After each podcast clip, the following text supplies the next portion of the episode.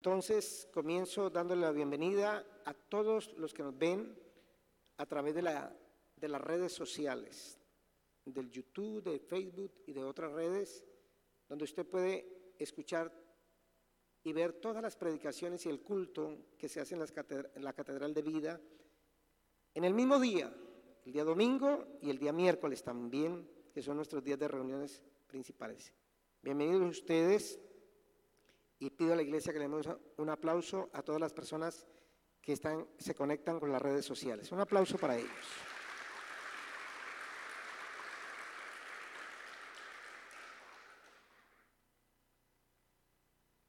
Como usted se ha dado cuenta en estos 27 años que cumplo el mes entrante, ah no, pasado mañana es febrero, en dos meses,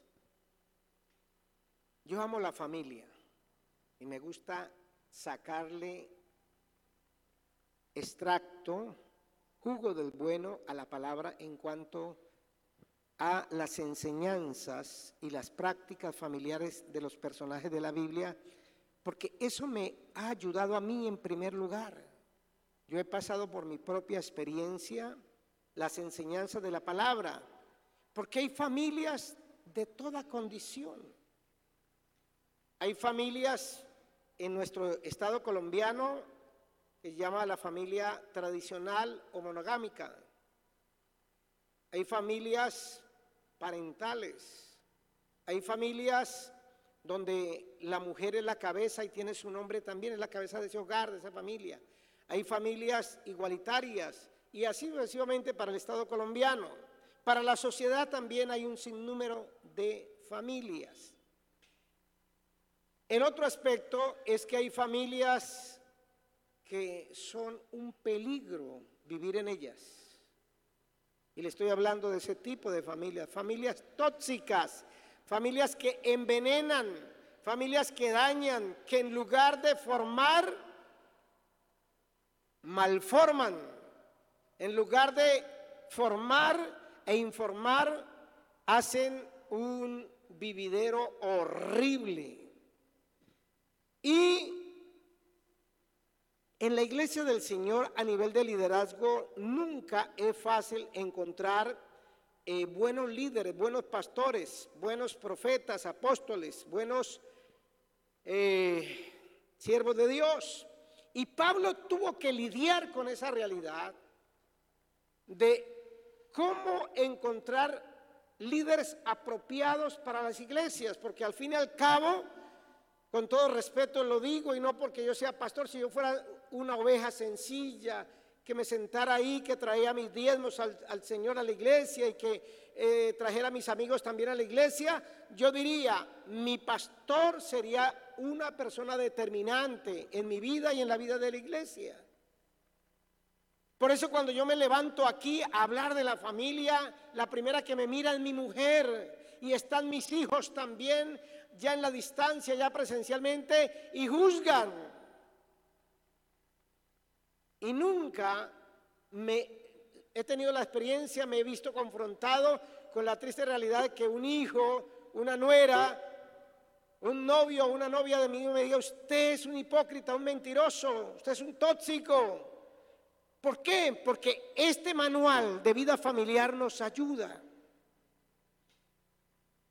¿Cómo sanarse de una familia tóxica? Es el tema que hace ocho días comenzamos y hoy le doy el otro enfoque.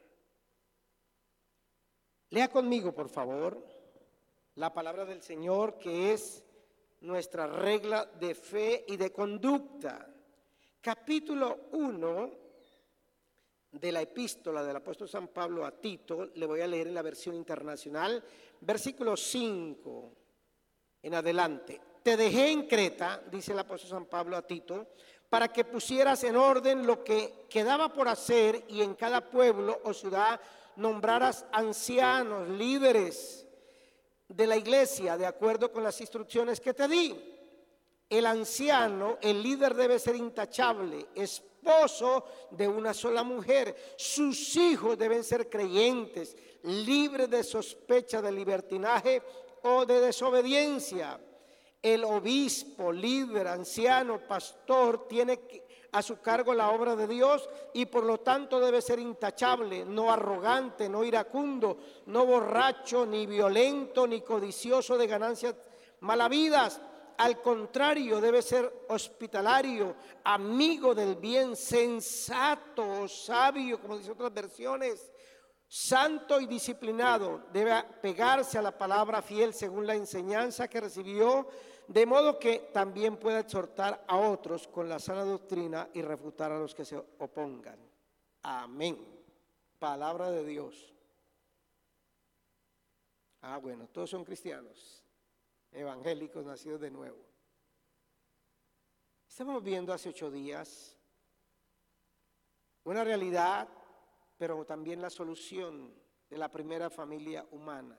Aprendió a culpar a otros Don Adán aprendió a culpar a otros de sus decisiones mal tomadas.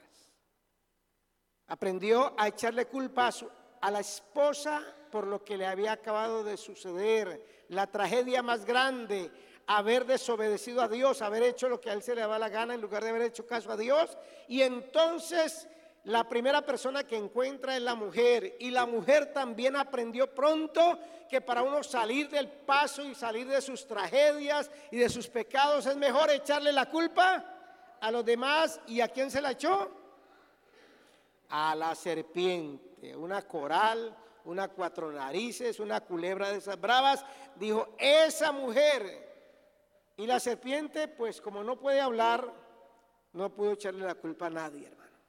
Y esa es una maldición, vivir con miembros de una familia, con un esposo, una esposa, un hijo, un abuelo, un nieto, un hermano, que nunca es capaz de confrontar, ya sea por miedo, por cobardía, por etcétera, etcétera, sus fracasos y decir yo me he equivocado y necesito enmendar y necesito salir. Y es cuando Dios nos confronta con su palabra y nos ayuda a salir de esa familia tóxica.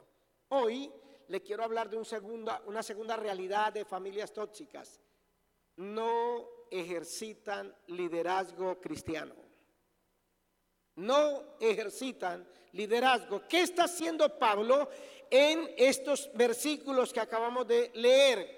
Está colocando el perfil, los requisitos, los deberes de un líder en la iglesia. Y si usted lo notó, si no hágalo ahora, de los primeros requisitos que exige el apóstol San Pablo para ser obrero del Señor, para ser líder de su obra, empieza por dónde? ¿No lo notó? ¿Por dónde comienza? ¿Por la qué? Dígalo fuerte, ¿por dónde comienzan los requisitos? Porque si no hay familias sanas, libres de toxicidad en la iglesia, la iglesia no existe. La iglesia se destruye, la iglesia se acaba. Pastor, no se ha exagerado. Mire usted, vino un muchacho hace un mes a hablar conmigo, venía por allá del oriente del Tolima y me dijo, pastor, yo era cristiano. Le dije, ¿cómo así que yo era? Dijo, sí, porque hace unos 12 o 13 años yo me descarrié, me aparté. ¿Y qué pasó? Dijo, es que la iglesia donde nos congregábamos en ese pueblo, una iglesia dinámica, evangelizadora, una iglesia maravillosa, tuvo problemas porque el liderazgo, el pastor cayó en adulterio y las hijas del pastor también se fueron a una vida desordenada y se dejaron embarazar, consiguieron novios inconversos, ta, ta, ta, y la iglesia se acabó. Yo le dije, venga, venga, ¿cómo así que la iglesia se acabó? Sí, dijo pastor, ese local se cerró porque eran arriendo y ahora hay un bar ahí donde funcionaba la iglesia. Todo porque la familia qué? Fracasó. Ahora, en la iglesia catedral de vida, y espero que en todas las iglesias le enseñen a los miembros de la familia y específicamente a nosotros los padres, que el Señor ha diseñado un plan perfecto en el cual el padre, el esposo, es el que. ¿Es el que? ¿Es el que? Es el líder, la cabeza de la familia, Rafael. Tú eres el líder de tu familia. César, tú eres el líder de tu familia. Ricardo, te lo ruego y te lo imploro. Tú eres el líder de tu familia. Y cuando no ejercemos liderazgo, nos volvemos tóxicos. Sí, Señor. Mire lo que dice el apóstol San Pablo. Tito, termina lo que falta por hacer en las iglesias y constituye, establece nombre ancianos, dice el versículo 5, en cada ciudad, en cada iglesia, como yo te ordené, como te enseñé. Pero se hace necesario que ese hombre sea irreprensible y marido de una sola mujer.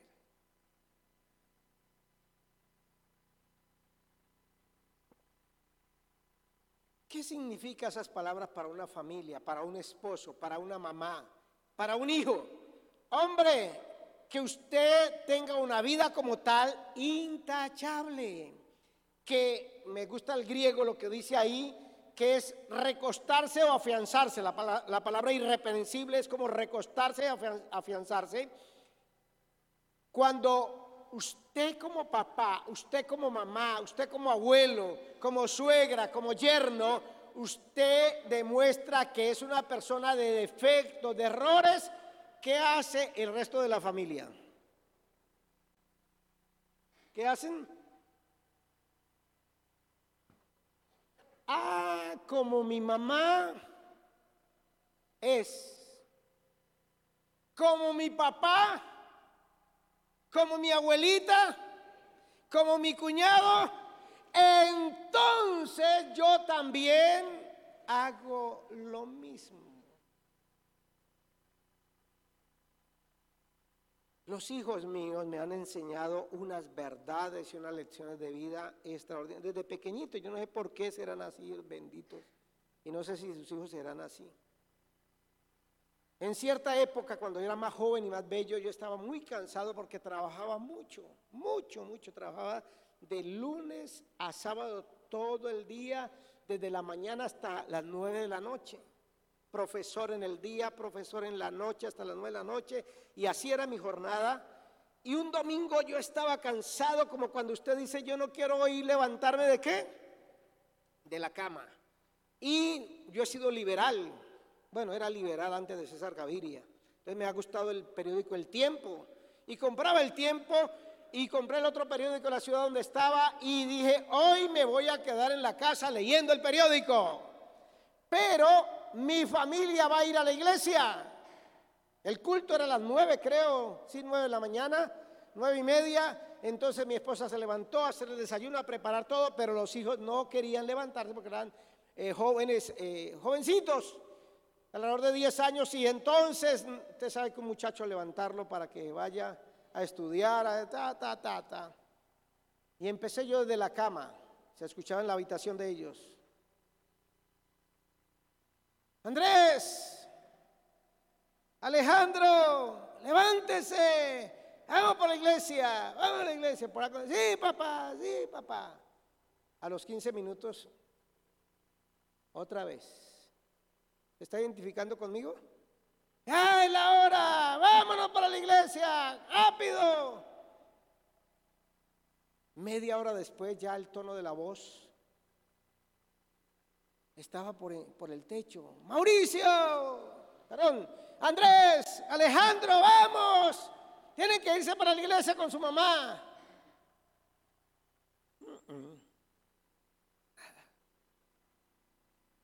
Eran como las ocho y media de la mañana, llevaba una hora en eso. Y entonces dije, si ustedes no van a ir, me levantaré y a cada uno le daré un correazo y se me va calientico para la iglesia. Terrible eso, ¿no? Y entonces se me acercan los dos, pero uno tomó la palabra y me dijo, ¿y usted no va a ir al culto con nosotros?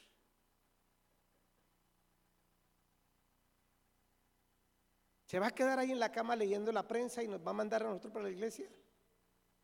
Y hermano, nunca se me olvida. Chachitos ahí confrontando a su papá. Levántese, afeítese, bañese, póngase bien perfumado y vaya a adorar al Señor con su familia. Porque cuando usted no es irreprensible, el resto de la familia tiene una ocasión para. Y lo que quiero decirle que una familia tóxica que no ejerce el liderazgo es precisamente eso.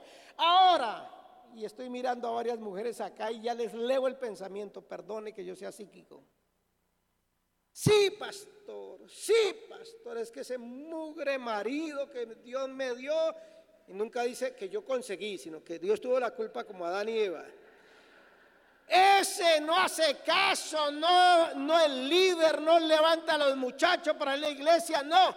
Y yo me cansé de eso también en mi familia y decidí un día romper eso y hacerle caso a Dios. Yo soy líder, así no lleve la tutoría en mi familia. Mujer, por ejemplo, en el plan de Dios, tú eres líder, co líder con tu esposo en el orden de la familia.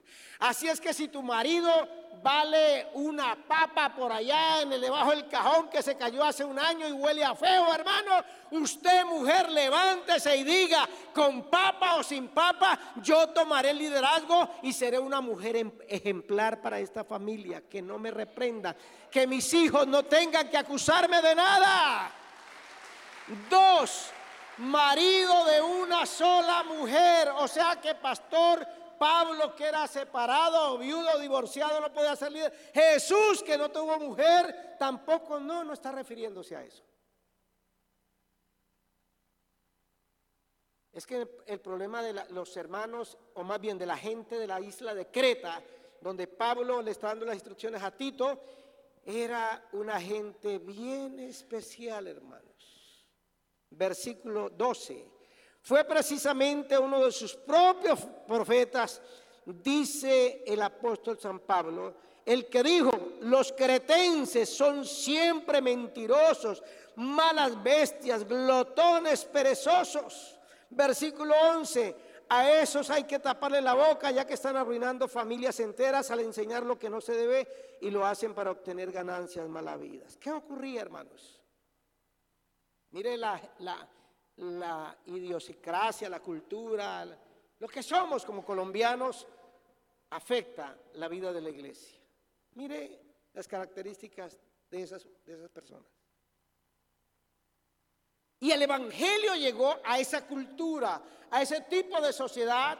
Y cuando el Evangelio de verdad es asimilado y uno entiende que es la vida de Dios en uno, uno tiene que cambiar.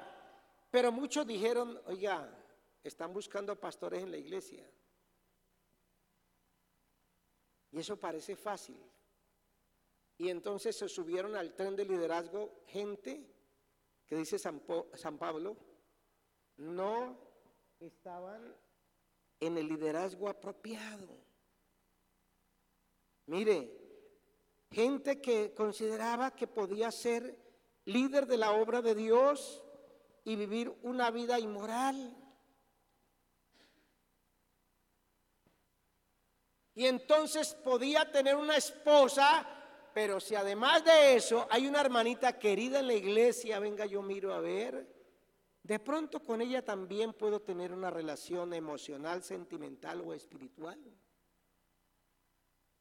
Y lo que quiere decir precisamente el apóstol San Pablo es que una familia donde no hay liderazgo cristiano se vuelve tóxica porque los miembros practican las relaciones emocionales, sexuales y de otra índole con otras personas que no son las apropiadas.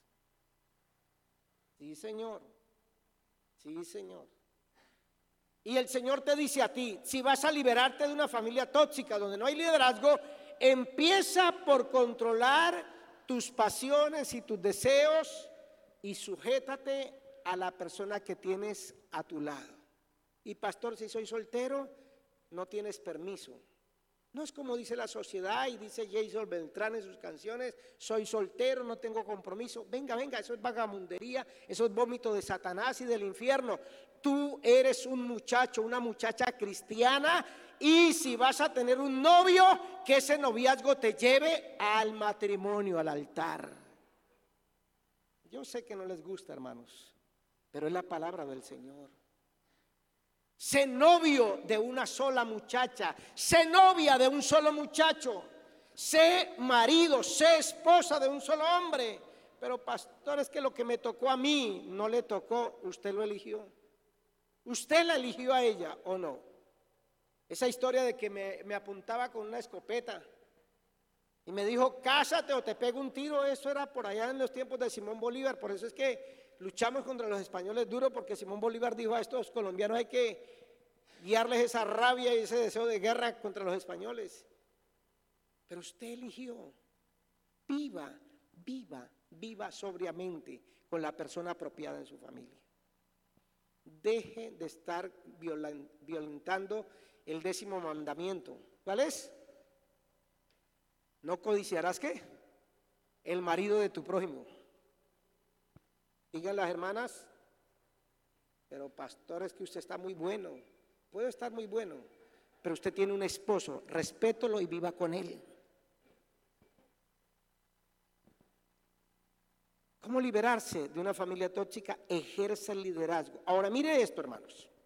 Que tenga hijos creyentes, dice el versículo 6. Que no estén acusados de disolución, o de rebeldía, libre de sospecha, libertinaje o de desobediencia.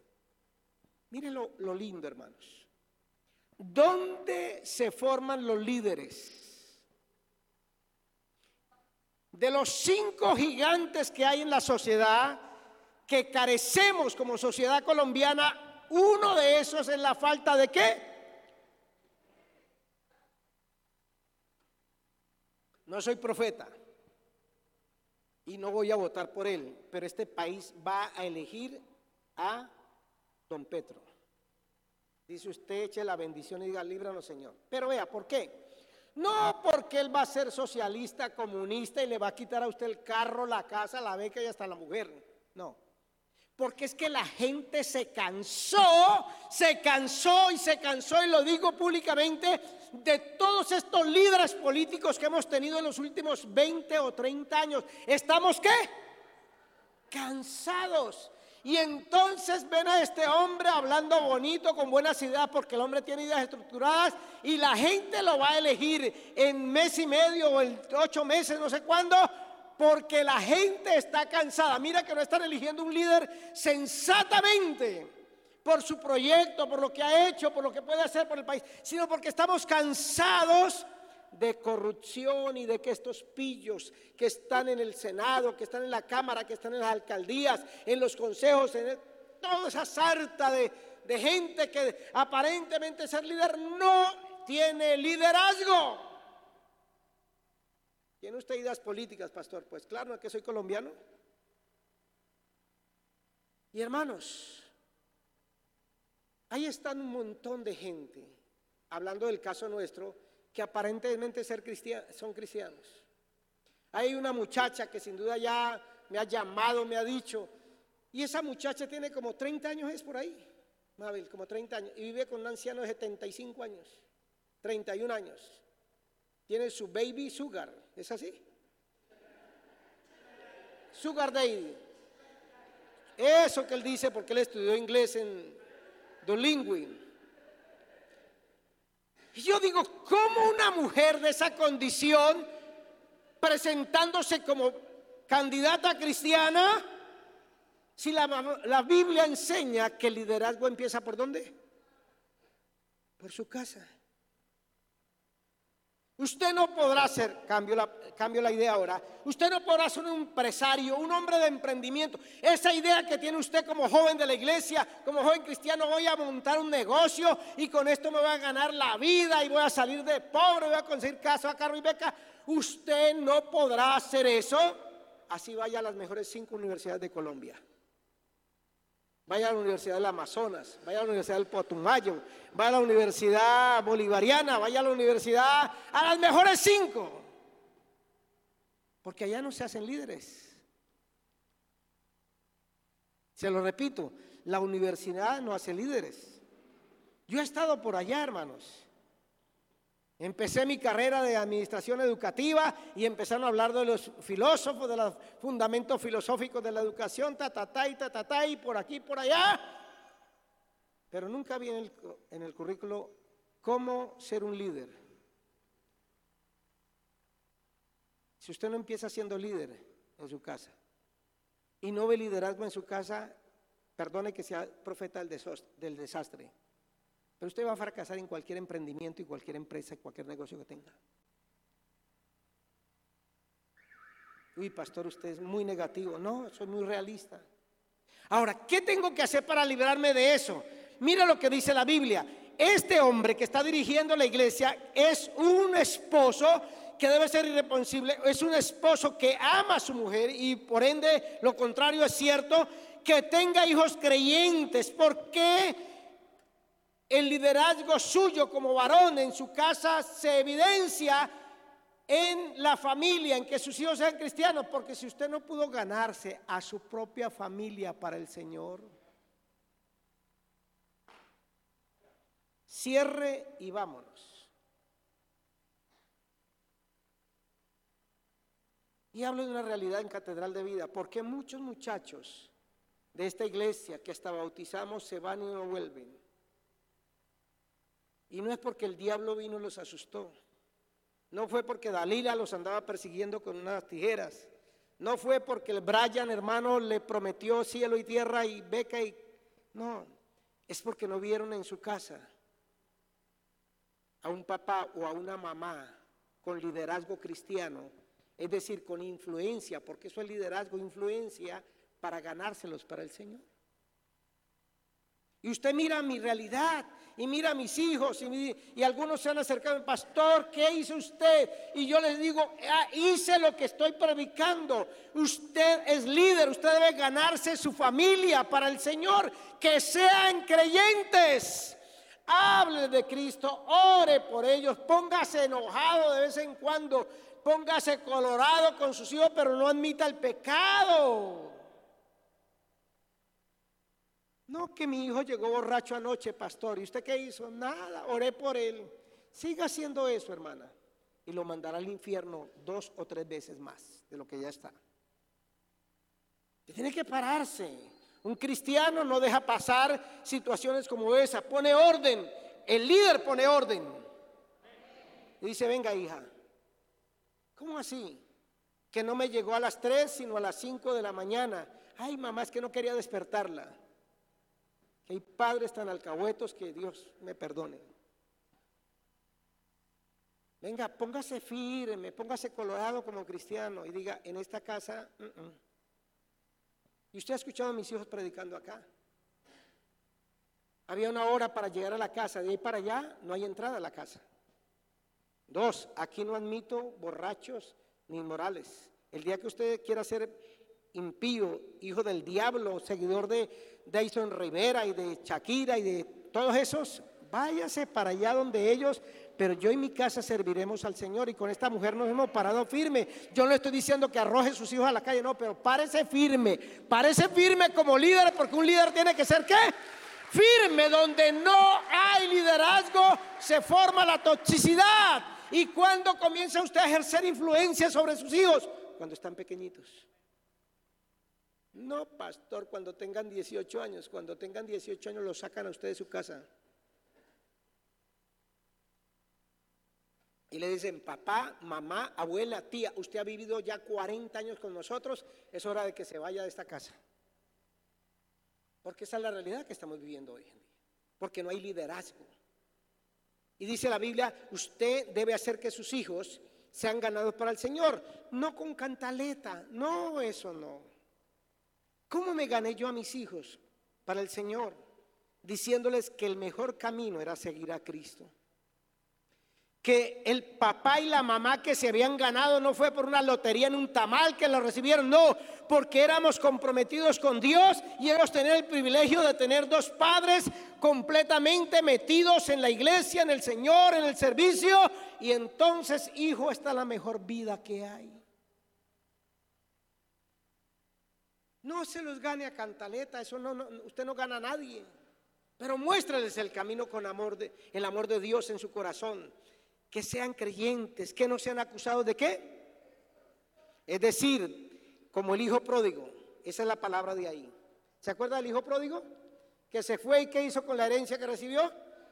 La malgastó con sus amigotas, con sus amigotes, comprándose la última moto que había de 100 millones de pesos, la última Nintendo de 8 millones, se dilapidó. Esa es la idea de esa palabra, hay disolución, es decir, que sus hijos no anden sin liderazgo. ¿Aló? Un ejemplo sencillo, hermanos, para que los hijos suyos no sean disolutos. Yo sé que a usted le va bien, que usted hay temporadas donde usted dice, esto está la bendición fluyendo. Y hay otros tiempos de vacas flacas, donde como dijo un pastor en este día hay que amarrarse la correa y comer huevito con arroz. Pero en, en el momento de la bendición, enséñele a sus hijos a ahorrar.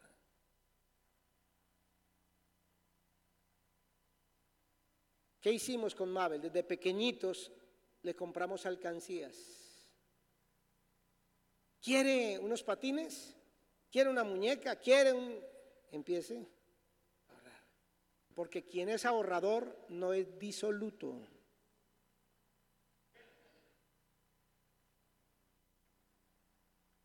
Ni mucho menos hijos ¿qué? rebeldes, contumaces, ¿Se acuerda de los hijos del sacerdote Elí en la Biblia? Yo cada vez lo miro al hombre y digo, Dios, líbrame, líbrame, Señor, de tener hijos así. Elí y sus hijos, un papá que no se ponía firme, que no le mostraba liderazgo, sino que les dejaba hacer de tal manera que dice la Biblia que hacían dos o tres cosas horribles ante los ojos de Dios. Cogían a las muchachas de la alabanza y se iban a los moteles, al motel cinco estrellas tomaban abusivamente, les pertenecía por supuesto, pero no así, las ofrendas. Cuando alguien estaba eh, cocinando un cordero para la ofrenda de acción de gracias, que era una ofrenda especial, era una especie de, de, fiesta familiar con carne de cordero, ellos iban allá y metían el garfio y decían, esto le corresponde al sacerdote. Hijos rebeldes que hacen lo que se les da la gana y el papá dice, ay, tan lindo mi hijo, es que tiene carácter. No tiene carácter, hermano. Hermana, no tiene carácter. Es que se me paró, pastor, y me dijo, si usted no me deja ir a la fiesta, me voy de esta casa. Y yo que podía ser pastor, me fui a acompañarla. Yo también con mi esposa tuvimos que afrontar esa realidad de hijos adolescentes, es decir, entre los 13 y los 20 años, que decían, voy a hacer. ¿Qué voy a hacer? Ahí sí me tocaba ponerme, ponérmele firme y mi esposo me respaldaba diciendo, venga, aquí usted no va a hacer lo que se le da la buena gana, la buena voluntad. Aquí hay una casa, hay unas normas y usted, no, hasta que un día le dejé ir a uno, nos quedamos orando con mi mujer y a la hora regresó de la fiesta y dije, ¿qué pasó? No, no, papá, ya se pusieron a pelear, llevaron botellas de aguardiente, rompieron las botellas, iban a cortar y él dice, ¿yo qué hago aquí? Este no es mi ambiente. Entonces, mire que una familia tóxica se fabrica cuando dejamos pasar todas esas cosas. Todas esas cosas. Y entonces, termino con esto. Usted que es integrante de esta familia, debe ser irreprensible, lo vuelve a repetir el versículo 7 como administrador de Dios. Administrador y líder van de la mano. Usted administra su familia como mamá, como hijo. Repito, esto no es de, uno solo. Ah, mi papá, y como mi papá no hace nada, pues hacemos aquí el caos. No, venga. administrador de Dios, administra esa familia, Ayude a su esposo, déle idea de cómo administrar mejor la familia. Ayude a su papá y a su mamá dándole idea de cómo administrar bien. Y luego viene, no arrogante ni iracundo. Y me llama la atención que las dos palabras van juntas. Familia tóxica, una partida de arrogantes e iracundos. Ah, o sea que pastor uno no debe enojarse. No, eso no es lo que está diciendo la Biblia. La idea es que usted viva toda hora rabiosa, enojada. Y los que somos casados, varones, machos aquí, sabemos, hombres, que las mujeres pelean. ¿Por qué qué? Porque sí. Porque no. Porque sospecho. Porque quiero. Y porque se me da la gana. Y vea lo que dice la Biblia. No, no, no viva así. No viva así. Usted tiene derecho a pegarse una enojada de un día cualquiera y que despeinarse y voltearse la falda y quitarse el sostén y tirarlo al techo de la rabia que tiene, pero no viva en un estado permanente. En una mujer amargada, frustrada, un hombre amargado y frustrado. ¿Cuándo se ríen? Y si una señal de que usted tiene familia tóxica es que nunca hay risas en la familia. Yo soy bueno para hacer cosquillas, págueme, yo hoy le hago cosquillas a la gente. Mira lo que dice la Biblia, no iracundo, ni mucho menos una persona codiciosa de ganancias deshonestas, dada al vino y peleador. Eso significa ser líder.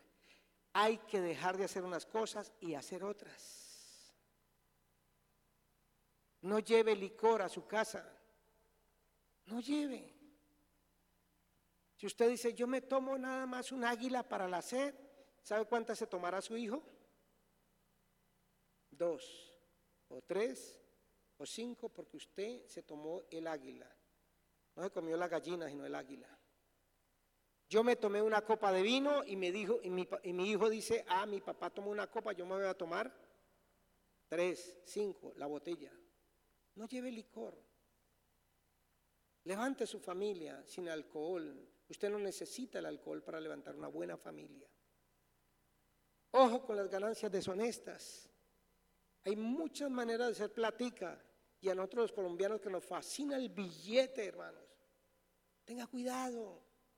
Le vienen a presentar que mire que si usted recibe este trabajo se va a ganar 100 mil diarios, pero nos va a trabajar de 8 de la mañana a 10 de la noche por 100 mil, todos los días. Perdiste lo más importante, la iglesia, la comunión con Dios, porque te vas cansando y ya lo último no quieres saber nada, pero me gano 3 millones al año y cuando trae 31 días como enero me va a ganar 3 millones 100 mil, pero perdiste lo más importante y luego pierdes tu familia, pierdes tu relación con tus padres, con tu mamá, con tu esposa, con tu esposo, por ganancias deshonestas. Colócate sobre tus pies, por favor.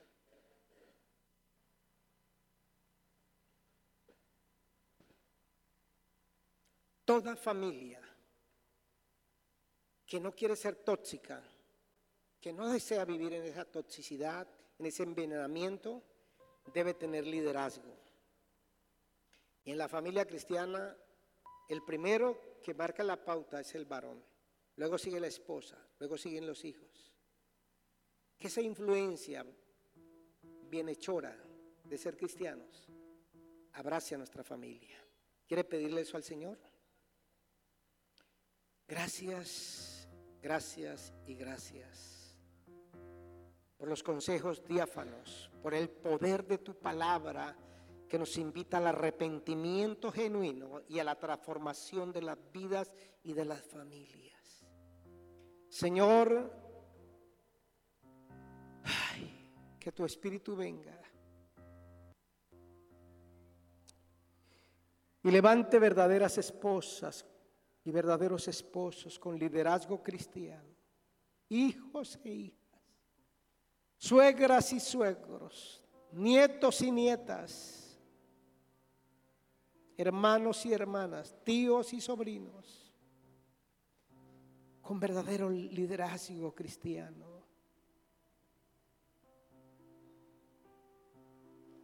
Restaura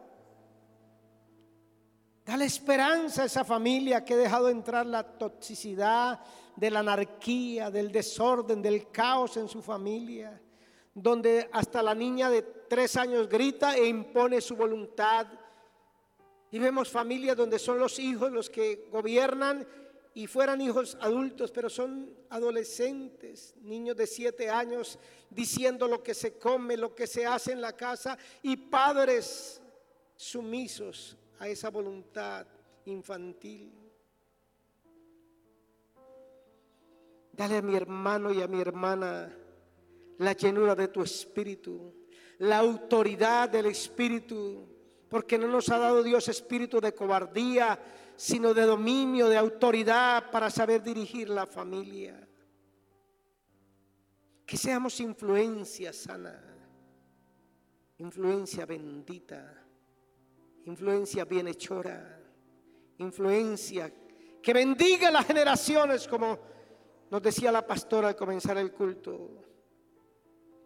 Y que ese modelo de liderazgo cristiano en la familia se perpetúe a nuestros hijos, nietos y bisnietos, hasta mil generaciones, Señor.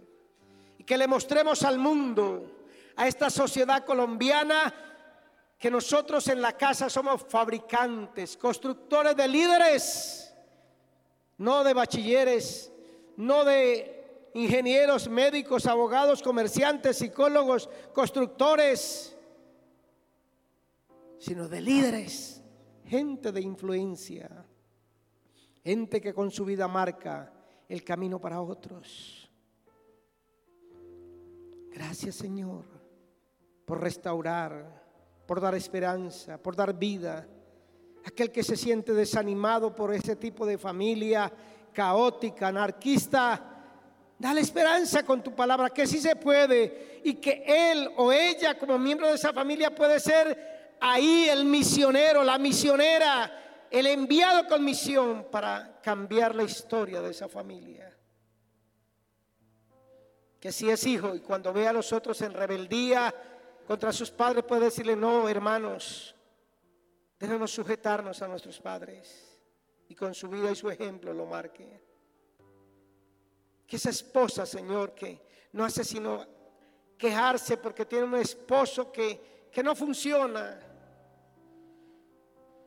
supuestamente ella pueda comenzar a ejercer un liderazgo y ayudar a formar a su esposo como un líder de la familia, como lo que hemos visto en esta hora, Señor. Que su marido sea irreprensible, que le ayude a corregir aquellas cosas donde sus hijos y el resto de la familia pudieran apoyarse para no hacer tu voluntad.